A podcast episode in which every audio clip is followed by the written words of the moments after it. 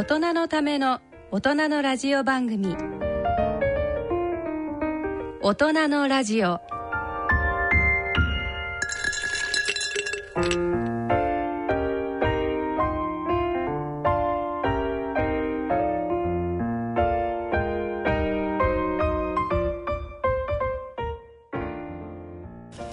ご機嫌いかがですか？坪田和夫です。こんにちは。西澤邦弘です。こんにちは。久保田恵里ですこの時間はご機嫌が人類を救うと題してお送りしています。はいゴールデンウィークです。ねね。えー今日これ子供の日かなんかですね、うん、子供の日、はい。ちまき食べ食べ。いいですね。なんかやっぱこう 今どうですかね？こう昔はあの木の柱あったからこうね木のところにこう何センチとかって親がつけてくれたけど今マンションの壁とかになったら叱られますよね。ねうん。ざっくりとか。言ってねうちもなんか、セロテープかなんかでこうつけて残してたんですけど、引っ越しを何回かしたのでもうなくなっちゃいましたね。ね。懐かしい ね、ねえ。はい、はい、はい、ということで、えー今月はどんな月になりますでしょうか？それでは大人のラジオ進めてまいります。大人のための大人のラジオこの番組は野村証券ほか各社の提供でお送りします。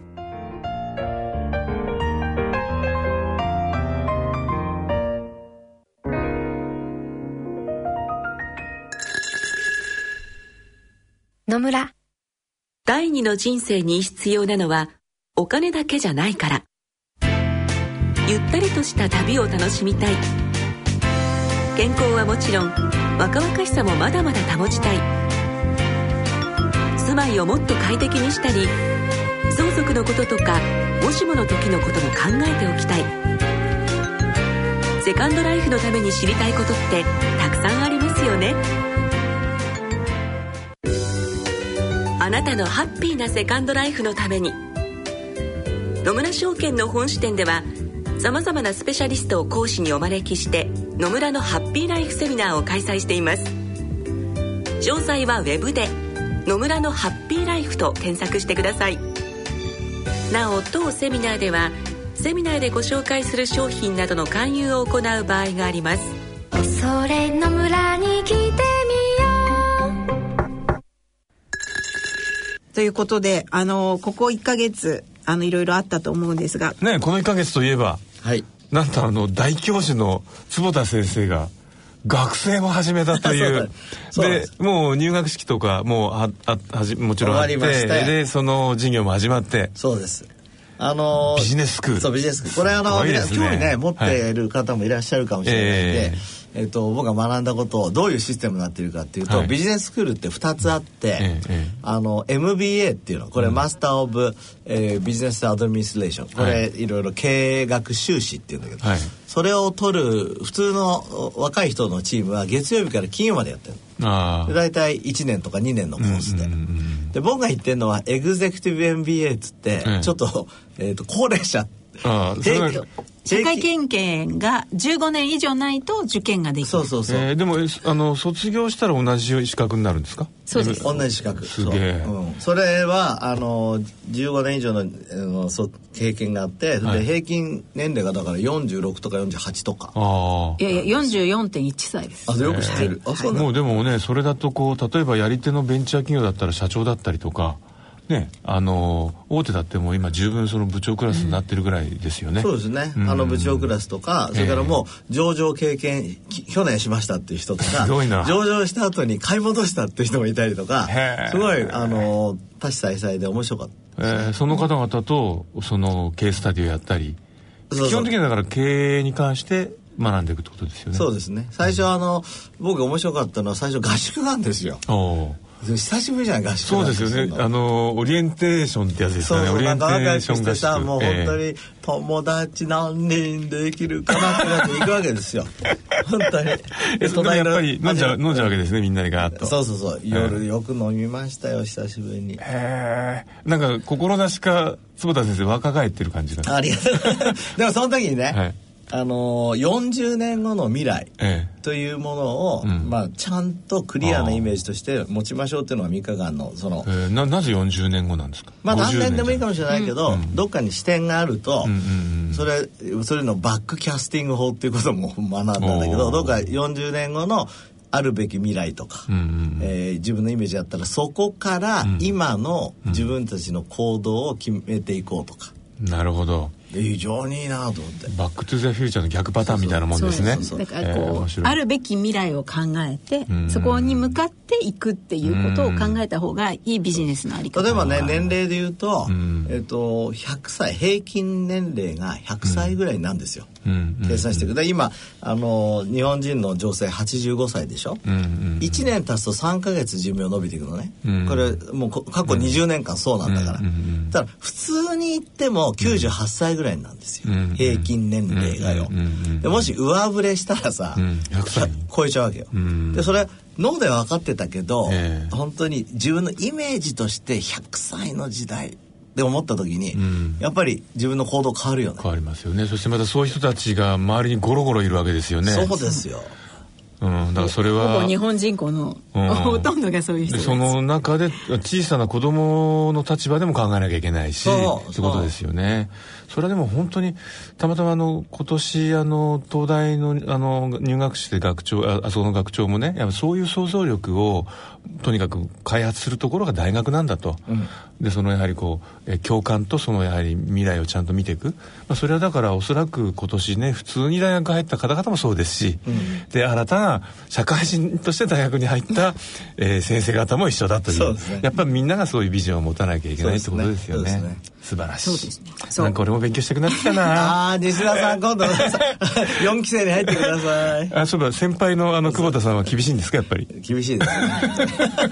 そう。で今あの先生がお話ししたのは、ええ。ビジョナリーっていうコースで、まあそれはなんて言うんでしょう。こう、まあ、未来を考えたビジネスモデルを構築できるような視点を持とうっていう感じ、でもう一つはまあ本当にコア科目っていうのがうん。普通にあの11だったかな、ええ。ありまして。それをにこれから坪田先生が挑むという。なるほど。先生はだから本当のこうあのリアルなビジョナリーもやるし、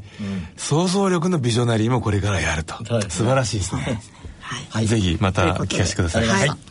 ということで、はい、新しいことが始まった4月でございました。はい。で、リスナーの方からあの質問が来ておりまして、えー5月ということで、子供の、うんはい、えっ、と、子供の日ということで、お子さんのはいえお子さんに関する質問です。えー子供の禁止がとても気になります。3歳の次女に主人がスマホをよく見せています。うんで、注意をしても、えー隙を見ては見せています。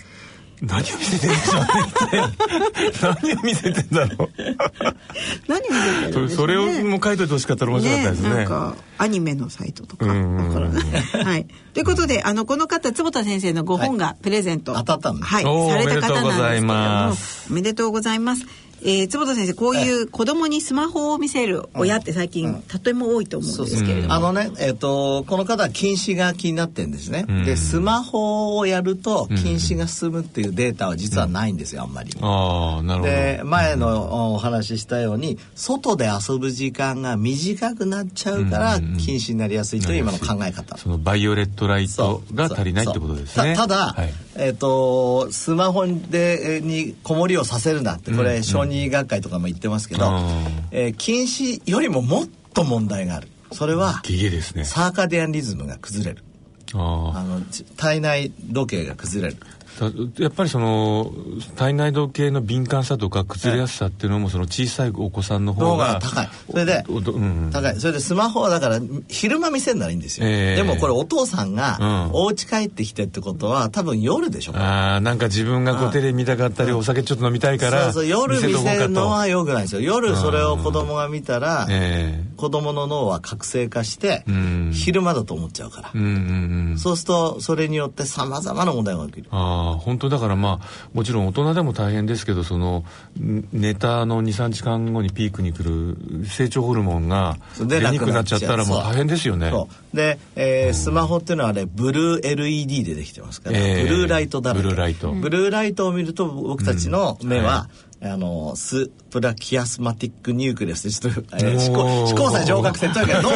脳の中にある体内時計のセンサーが覚醒化しちゃうんですよ、えー、そうするとよくないので、うん、えー、本当に見せればいいです。それから、うんうん、あの最近の研究では大学生にそういうブルーライトを夜見させると記憶力が落ちると、うん、だから子供をさ本当に賢く育てたいんだったら、うんうんうん、やっぱり脳ちゃんとね、うんうん、えー、昼は覚醒化して夜は寝るって寝る子は育つっていうふうにしないといけないのでそうです大事ですね。いやだから僕もあんまりその小さい頃の記憶がないんですけどやっぱ当時なんかもちろんその絵本ぐらいしかないからしょうがなしにやっぱ親がこう寝つかないからこう読んでくれた絵本、うん、で目つぶってこう聞いてるわけじゃないですか、うん、いやあの時間ってのはなんかすごくなんか懐かしいし、でも目つむってるから目使ってないじゃないですか、うんうん、あくまでもこう音だけ聞いている、やっぱそういうのがいい。やっぱいいですよね、ね、だからあの夜スマホ見せるっていうのは夜ね寝る直前にケーキを食べさせたり、うん、チョコレート食わせたり一緒です。そうですよね、そう。朝だよ朝だって言ってるようなもんですよね。そう朝だって言ってるもん。そうそう。ご飯食べるとか体は活性化しちゃうし、えー、ブルーライト見ると体活性化しちゃうから、夜はえー、これ見せないように。これはぜひ、うん、あの、ね、旦那様にそこら辺のメカニズムをご説明いただければと思います、そうですね。だってまだあれでしょ？そういうこう小さい子供があの小さい時期にそのブルーライトあの夜見てたらどうなるかって研究自体がないわけですよね。今徐々に始まりつつありますけど、ね、でも本当に将来20年先に甚大なこう影響が出るとしたら本当に大変なことですもんね。そうですね。今あの、うん、スマホ中毒って50万人ぐらい中高生で中毒。そう中毒。結局、えっと、それでサーカディアンリズム体内時計が崩れて眠れなくなって睡眠障害になってどんどん悪循環にいっちゃう。なるほど。寝れないからまた見るそうそういうさせないようにするためにも大事だと思います。いや本当重要ですね。はい。大人のための大人のラジオ。健康医学のコーナーです。ここからのこのコーナーでは坪田和夫さんに医学の話題についてお話しいただきます。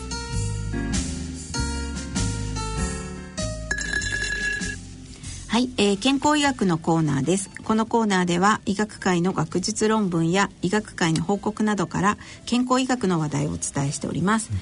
えーと、今日はあの坪田先生の先月お話しいただいた、ね、あの本当にここのとこあのアメリカなんかですごく話題になっている、えー、月の中で5日間だけ連続して、えー、半分ぐらいに普通とよりもカロリーを落として過ごすだけで、えー、結構こういろいろないいことがあるという、うん、でそれを坪田先生が早速やっているということでですね、えー、どういう結果になったのかを、今日はご報告いただくのとちょっともう一度あのみなあの前聞かなかったという方のために、うん、その5日間だけカロリーを落とすっていうのは一体どんな効果が期待されるのかをちょっとお話しいただいて、うん、はい、あの今、えー、エイジングの研究ではカロリーをちょっと抑えるすなわち腹八分がとてもいいと。うん、でそれのメカニズムもだいぶ分かってきたんですが、うん、あのボルター・ロンゴってねこれ、うん、えーと、リフォルニア南カリフォルニア大学の教授なんか中心に、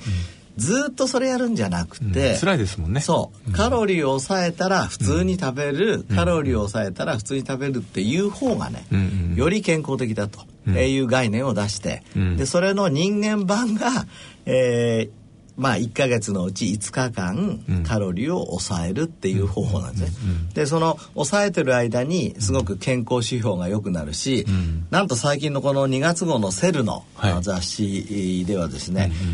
1型糖尿病も治ると、うん、もういわば先天的なってことですよね、そう1型糖尿病ってさ、うん、だってもうベータ細胞ってってインシュリンを作る細胞がなくなってんのに、うん、それがこれをやることによって体の中でまるで iPS 細胞から、うん、あの細胞が誘導されるように再生が起きると言ってるわけですよ。可能性もある、ね、だからみんなこうもうすごい興奮してこれは面白い、うん、それで安全じゃないですか。そうですよね。ちょっと食べないだけで。すもんね。で僕もすぐやってみました。はいはい、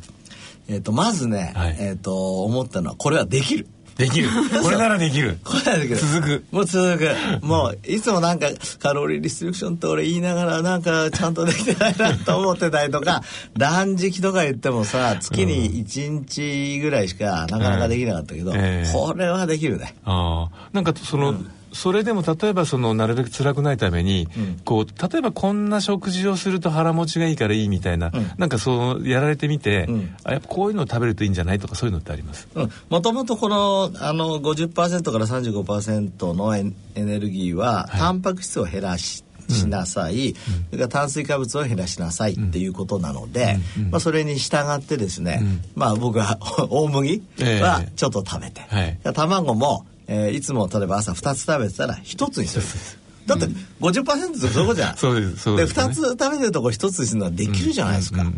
それから、プロテインのパウダーをいつもだいたい40から50グラム取ってんだけど、えー、それは取らないわけ。ああ。それも簡単なんそうですよね、とにかく普通のやつからこう、引き算していくだけでいいそうそうそうそうそう、だからすごいメリハリ効いて、すごくいいです。それがそれをやったら全然辛くないのに、血糖値は80代になるし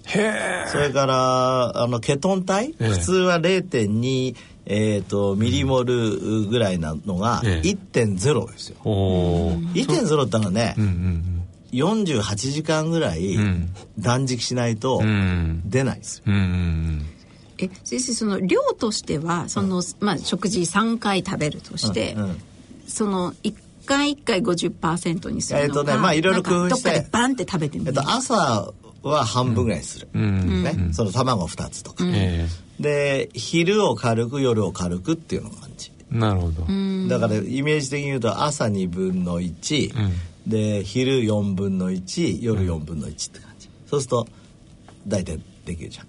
半分？半分以下か。そうですね。かなりかなり押してますね、うんうんだからあんまりその考えなくても十分いける、ああんまりお腹とか減らないです辛くないです？辛くないですね。なんか人生の冒険をしてる感じでいいですよ。へえ、うん、じゃあ次は今度僕がやって報告しようかな。いややってください、うん、ああとその指標でもう明らかにここが変わったっていうのは今のその、うん、えー、ケトン体の数値あまあ体重がまず減るよね。ああ体重が減ります。どのくらいですか？えっ、とこの5日間だけで、えー2キロぐらい1.5キロぐらいから2キロぐらい減ってですぐまたリカバーしたら、また1キロぐらい戻ったけど、でも500ぐらいは残ってる、とても自然な感じですよね。自然。本当にはい、はい。ということで、うん、あのじゃあ坪田先生にはこれからも続行してやっていただいて、ね、また面白い何か発見があったら、そうですね、番組でも教えてください。はい、はい、あと今日はあと西澤さんがなんか面白い論文を。あのですね、はい、あのーこの間出たばっかの話なんですけどもこの網膜のところにですねこういわゆるこうジェットラグあの、まあ、体内時計の乱れみたいなものですよねそれの調整にかかる細胞があるぞってことが分かりましたという研究発表があったんですけども、まあ、さっきあのねあの小さい子の結構こう夜のブルーライトって話ありましたがちょっとあのまだ僕はちょっとこの分野よくわからないところもあるんですけども先生どうなんでしょうその。これジェットラグの話でしょ、えー、それねあのまずジェットラグとは何かっていうと、はい。うん、えー、例えば日本に今住んでますと、うん、アメリカに行きましたと、うんうん、とアメリカで光が入るでしょ、うん、それからご飯食べるでしょ、うん、ただすぐにアメリカの、その体内時計になっちゃってもいいじゃないですか、ところが日本の時間を引きずるわけでしょ、うん、これがジェットラグですよ。そうですね。で、えーと、今回の論文はそれが、はい、その網膜の中にある、うん、えー、バゾプレッシン多様の、えー、ものがなくなるとですね、うんうん、ジェットラグがなくなっちゃいますよと。だからそれは現地にあっちゃいますよと、うんうん、でこれあの実は2013年今から4年前に京都大学の岡村先生たちが、うんサイエンスに面白い論文出してるのね、うん、で何かっていうとバゾプレッシンがジェットラグにレジスタンスですっていう、はあ、僕それ読んだ時だってバゾプレッシンって何かっていうと血圧を上げるわけじゃないですか、うん、それとどういう関係があるんだろうなと思ってたけど今でも分かんないけど、ジェットラグを保持するというのも一つのメカニズムなんですよ。だからこのそのじあのジェットラグを保持するというかその国のその国っていうかなんか長くいった時間を引きずるっていう、うん、そう自分の中の体内リズムをずっと保持するっていうメカニズムで、外界の刺激だけで自分のリズムが決まるわけじゃないわけ、でそれにこういうバゾプレッシュが関係してるちょっと先生あのこのバソプレシンってあんまり聞いたことない方もいらっしゃると思うんで、うん、ちょっとだけこうどんな物質か説明いただいていいですか？バソプレシンって、まあ、えー、ホルモンの、えー、一部で、はい、えっと、それが出ますと,、えっと血管が収縮してですね、血圧を上げるというふうに、バゾ。はい、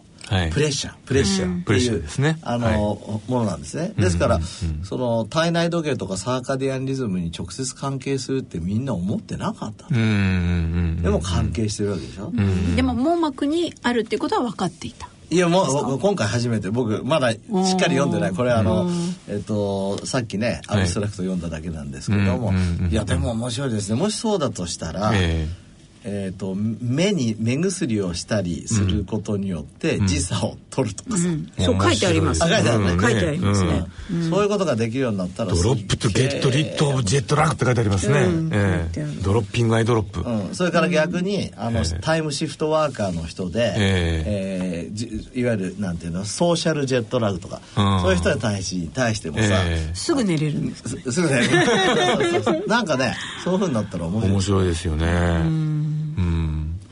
でも目薬をさすと、うん、その時差ボケがなくなるって不思議な感じですけどね、ね、考えると。どういう感じなんだろう、だから自分たちの体内時計は自分たち持ってるのすごく重要なんだけど、うん、ある一瞬スパッと次のところリセットすることができたらすごい楽じゃない、うん、うん、それの方がもっと健康じゃないですか、あのじゃあ、到着前に飛行機の時間飛行機あの、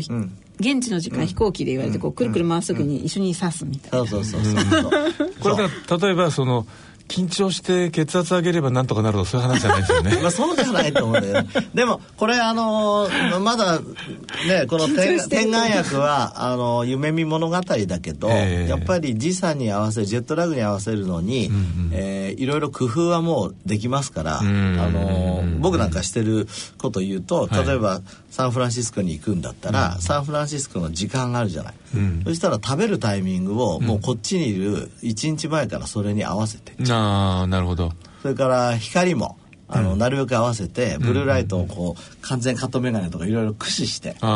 で向こうの夜の場合にはこうやるし。あじゃあその半日ずれてたら、うん、えー、夜になったらこうあのブルーライト入れてそう昼になったらカットメダルかけてという。というような工夫して少なくとも空港に着いた時にはもう完全向こうの時間で動くと。ああ。今までそういうこう生活されていて大体どのくらいからやるやると一番いい感じなんですか？そのそういうこう向こうに合わせたあの23日前からやればいいんだろうけど、えー、そうすると今度東京のクオリティオブライフが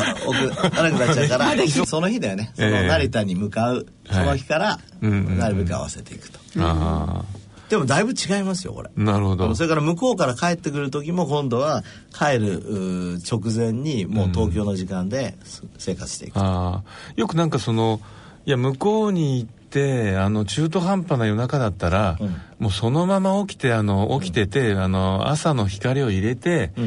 チューニングしなさいっていう人もいるじゃないですか。いやそれ正しいですよ、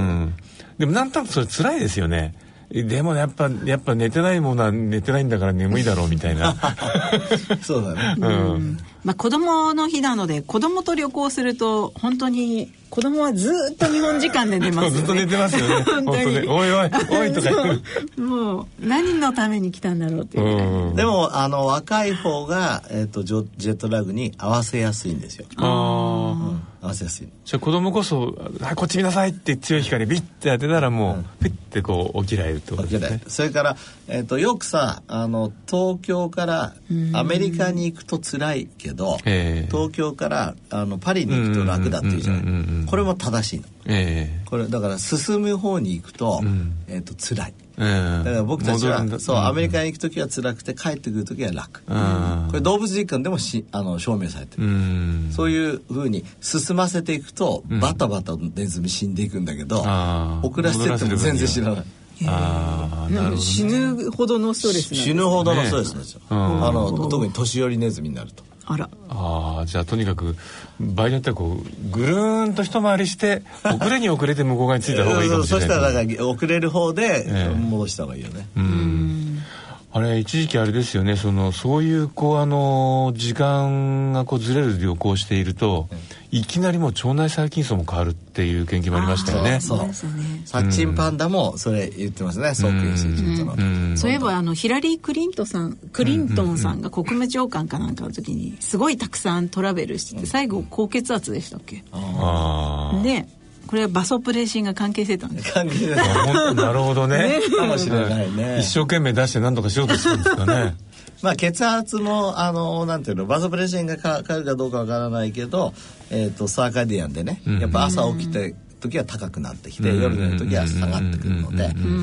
それは崩れるとね変な話。そうですね。いやじゃあこの研究ここれから面白いですね。またちょっと坪田先生に少し読んでいただいて、はい、またあの解説していただければと思います。はい、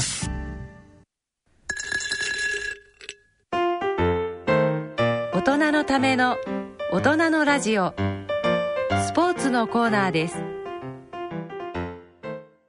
はい、えー、続いてはスポーツのコーナーです。はい、なんかあの真央ちゃんがそういえば引退されましたねね先月。ね引退宣言ね。でもなんかあのあのスポーツってあのピークのがすごく若いじゃないですかやっぱなんかあのとこジャンプってそうしてこうこれだけこう細いところに降りるっていうのはやっぱ相当あれなんですかね。すごいですよね。ね、うん、でもなんか若い時の映像ちっちゃい時ですよね、だから16歳とか15歳、うん、本当に高いジャンプをパンパン飛んで。そうそう。ソチオリンピックとかね。ねやっぱ思い出してうるうるしてしまいました。が、ねでもなんか本当日本はあれですよね。その高木さやちゃんもそうだし、うん、若い頃から飛び出す子はグワッといきますよね、でも確かにそういう子がどうやってその10年あの現役でいられるかとかね。そういうのもなんか重要な気がしますけどそういう医学ってのはあるんですかね。あな長生きさせるっていうか、あの現役の時間を長くする、ね、それはあの今あの、まあ、前話したケトン体とかね、えー、そういう食で、はいはい。はいやろうとしていたり、えこれから非常に進んでくると思います。けどね。一番何が大切ですかね？その、やっぱり持久力ですかね？2つじゃない？やっぱり持久力とそれから瞬発力。瞬発力、だからマラソンなんか比較的なんて年取ってもできるじゃないですか、あれ持久力のでしょ、これ今のは瞬発力でしょ、飛ばなきゃいけないで瞬発力の方はあの白筋って言ってね白い筋肉で、これの方がなくなりやすいのよ年を取ると、いつも使ってないと、で、まあ、高重力筋っていうのは赤い筋はね絶対必要ですもんね赤い筋は比較的なくなりにくい、うん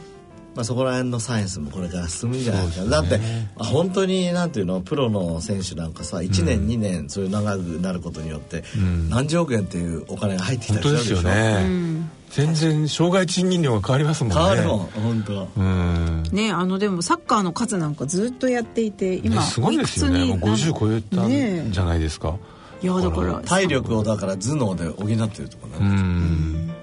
など、でもあのなんだっけ今度あの下北沢病院っていう下北沢の病院があるんですけど、足の専門病院にされたんですよ、そこに行ってこう理事長先生の話なんか聞いてるとアメリカはそもそもなんか足の専門医が1万5千人ぐらいいるんですね。ああ足の外科とかもありますよね、うん、でその彼らがやろうとしてることはなんか某あの靴のメーカーさんなんかとねこう歩いてもらって歩き方でこの歩き方をしてると将来どういう負荷がかかって、うん、この足が例えば変形したりもしくは歩きづらくなるか、うん、そのね予測なんかをしようとしてるみたいですね、うん、そうするとこうもちろんアスリートもそうだし一般の人もそうですけどちょっとしたその歩き方の修正だけでまあねこう例えばその長持ちするとか、そういうのもねちゃんとした科学になってくるといいなって思ったんですけど。いやもうそれ腰痛とも絶対絡むもんね。ですよね。俺もやってほしい。ななんでアメリカにはその足の専門医がその 1, 1万人超える数いるのに、うん、日本にはいないんですかね？日本も足の手術の専門医がいますけど、えー、えー。えー、とそこはね不思議といえば不思議、うん、あの目もね、うん、あの僕たち眼科医っていう人たちが1万4,000人いるんですよ、えー、でアメリカもオフサルモロジストって言って、うん、これ2万8,000人ぐらいいるんですよ、ね、えー、うちの倍ぐらいいるところがアメリカにはなんとね5万人近くオプトメトリストっていうのがいるの。ほうそれは。これだから眼鏡とかコンタクトレンズの専門家。こういう眼鏡をかけてると将来目が疲れますよとか全く足と一緒じゃないですか、はいはいはいはい、そういうデバイスをやってる、えー、で日本いないの。それオプトメトリストっていうのはでも医学の MD を持って、うん、MD メディカルドクターではなくてオプティカオプトメトリストドクターを持ってて、うん、アメリカでは教育機関が一緒な、うん、なるほど。だからドクターって呼ばれてるあなるほど、そそれは専門家、ね、だから、うちは日本は、うん、あのそういうオプトメトリストがアメリカでやることをなんとか教育しようと思って、うん、そういう大学ねうちなんかもそういうオプ、えー、眼光学っていうんだけど、それのあの教授をちゃんと作ってプログラムをちゃんと作って教育しようとしてる。じゃあ今日本はそのオプトメトリストのやってることっていうのは誰がやってるんですか、まあ本当は眼科医としてはね、えー、それは良しとはしてないんだけど、うんうん、実際はあの眼鏡屋さんに行って作ってしまうわけ。はいはいはいはい。なるほど。オプトメトリストは自分で処方したりとか。できる。なるほどね。週によっては、あのなんていうの治療、それからレーザーで目を触らなければ手術ができちゃうだからやっぱこう専門度が度合いがだいぶ高くなってるってことですよね、うん、そうですね。だからさっき靴の靴とかその歩き方も思ったんですが、えー、もしかしたらそういう手術しない人たちの専門家っていうのがいるのかなと、もっとねそうですね、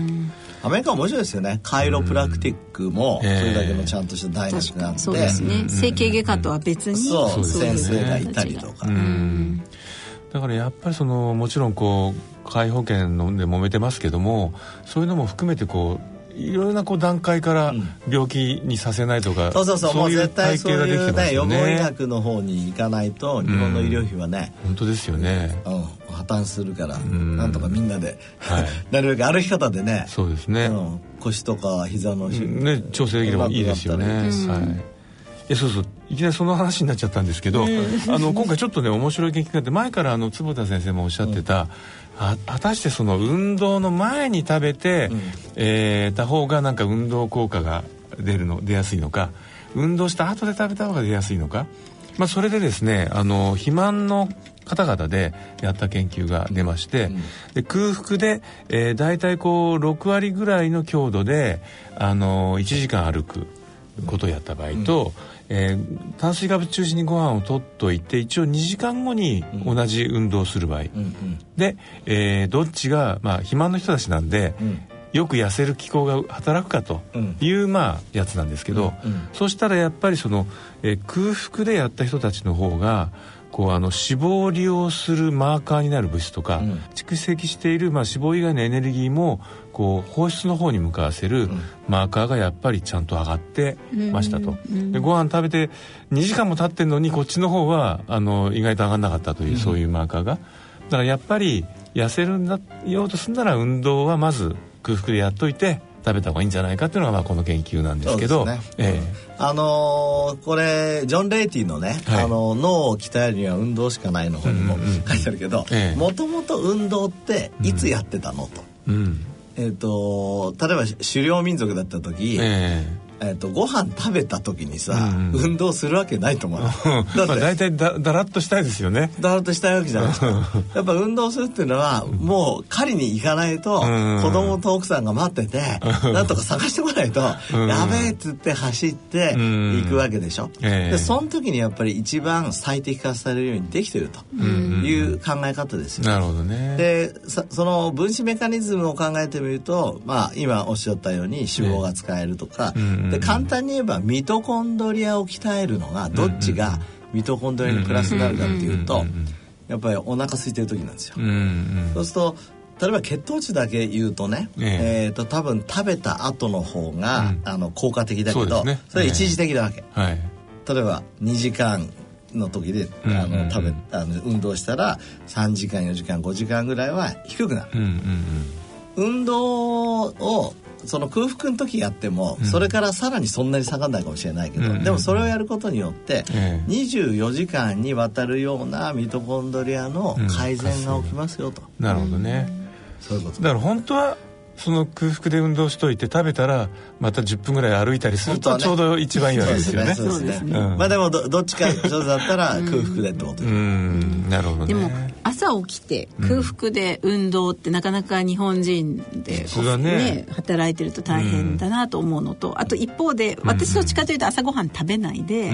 あのなんて言うんでしょう運動じゃないんですけどいろいろ家事したりとかするので結構動くわけですよね。であと犬の散歩行ったり。で朝ごはん結局は時間がなくて食べないっていうことも多くて、うん、でも一方で最近朝ごはん食べないと早死にっていう論文もあって。ね。朝ごはん、ね、なんか私はどうしたらいいのかなっていうのが。でも確かにあのそもそも私あの長野の田舎の生まれですけど周り子はあの農家ばっかだったじゃないですか。で起きてやっぱこの人たちおじいちゃんおばあちゃんは4時ぐらいからも畑行ってるんですよね。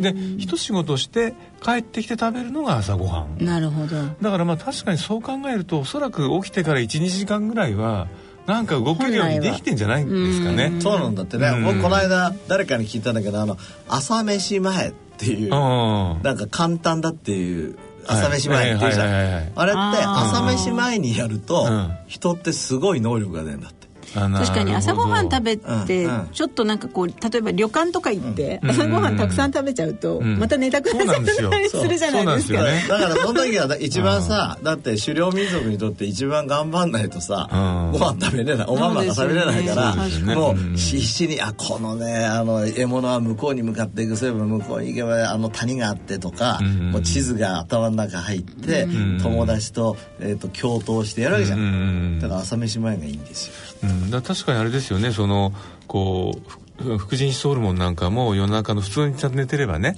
3時ぐらいから出始めて、うん、こう交感神経刺激してちょうど6時7時になったらねピッてこうなんか動けるようにわざわざしてくれるわけですもんね。で郷さんの質問朝飯は食べた方がいいのか食べない これは本当に難しいんだけど、あの今時間生物学会でもね、えーと、朝飯は食べた方がいいってこと、それはどうしてかっていうと、あのブルーライトを、えーと、見れば、まあ、我々の体内時計が決まるんだけどもう一つやっぱり食べるタイミング、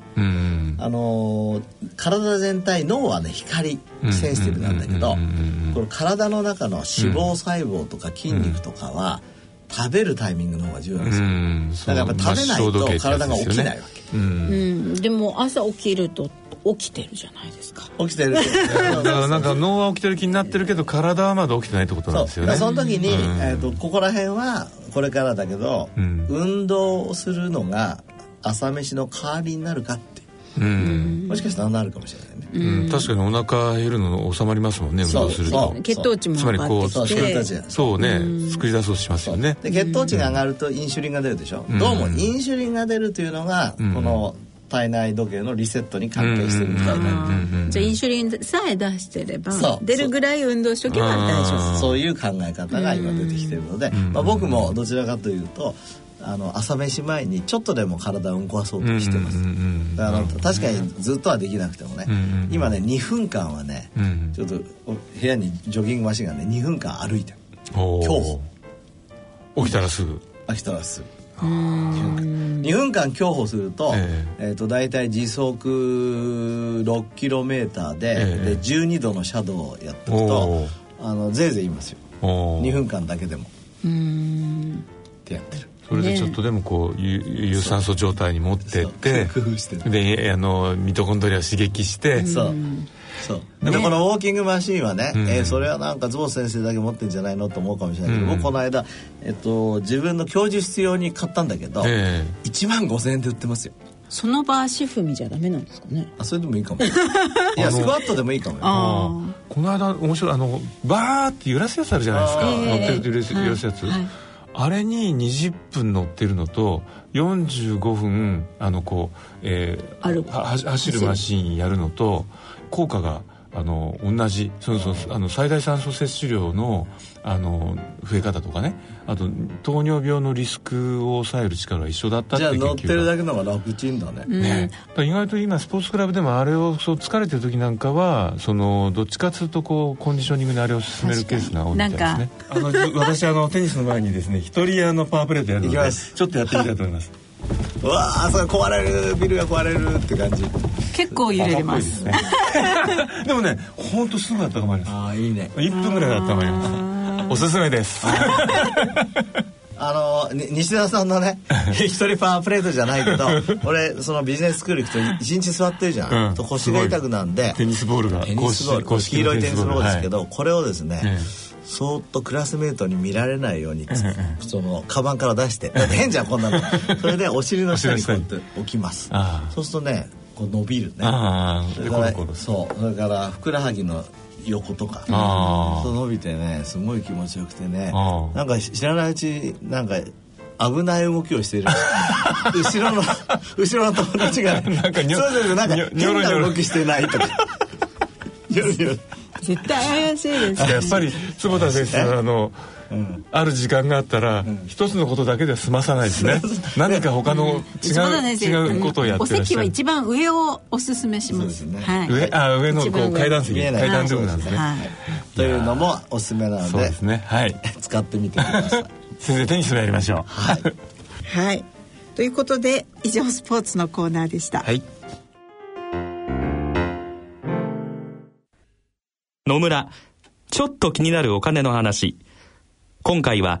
少子高齢化です。お母さん新聞読んでるけどすごい記事があるよ。何ですか？内閣府の平成26年版高齢社会白書によると50年前には日本ではおよそ10人で1人のお年寄りを支えていたけど2015年には何人で1人のお年寄りを支えていると思う ?7 人くらい？とんでもない。なんと2.3人。2060年になると1.3人という予測だ現役世代が納めている保険料で年金支給を賄っていますからあらら少子高齢化の進行はまずいですね。もう年金だけには頼れないのかもしれないね。うちでは年金どころかあなたも頼りにならなさそう。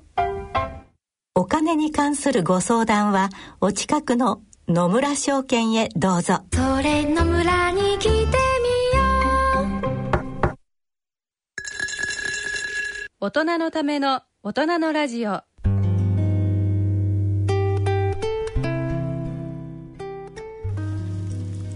い、えー、今日の大人のラジオはいかがでしたでしょうか？また楽しかったですね。面白かったですね。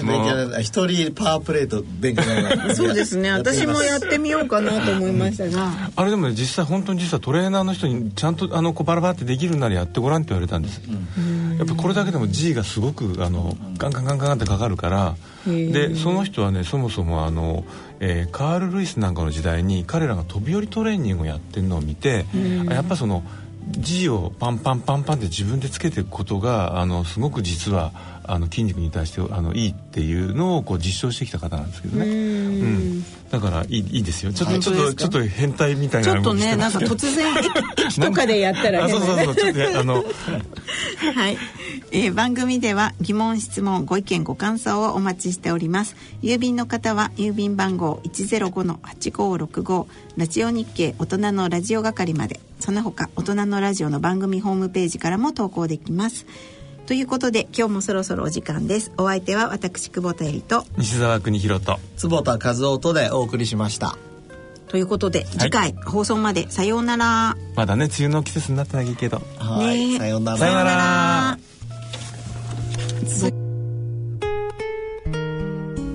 大人のための大人のラジオ。この番組は野村証券他各社の提供でお送りしました。